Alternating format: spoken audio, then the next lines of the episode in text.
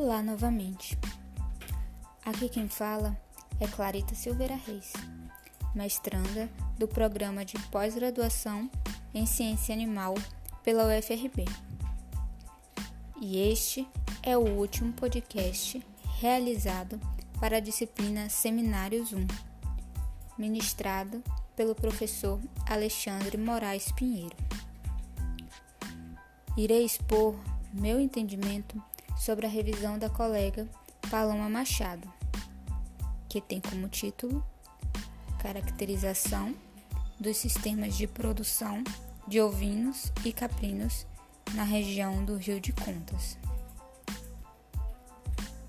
A dissertação da colega tem como objetivo identificar os sistemas de criação e suplementação alimentar, o manejo sanitário e as raças de caprinos e ovinos utilizada pelos produtores na região do Rio de Contas, Bahia.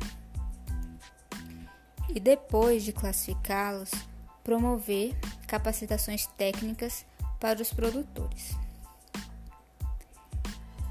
A ovino-caprinocultura no Nordeste brasileiro é tradicionalmente caracterizada como uma atividade típica de produtores de baixa renda. E a ausência de orientação e assistência técnica especializada é, historicamente, um dos principais problemas que comprometem a qualidade e o desempenho da produção de caprinos e ovinos. Assim sendo, é notório a relevância desta pesquisa para os produtores da região.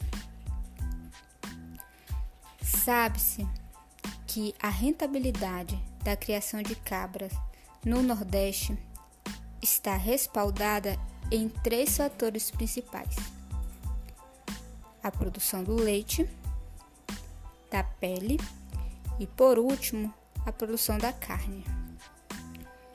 É afirmada na revisão da colega que a produção de leite caprino teve queda de 34% no Nordeste.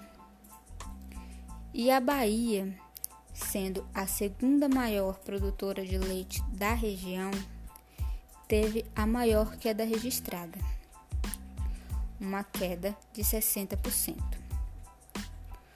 Qual fator levou a essa queda? O que levou à redução dos números de estabelecimentos que produzem leite de cabra, sendo que foi afirmado que houve um aumento do número de animais comercializados. Deixo aqui essas indagações e me despeço de vocês.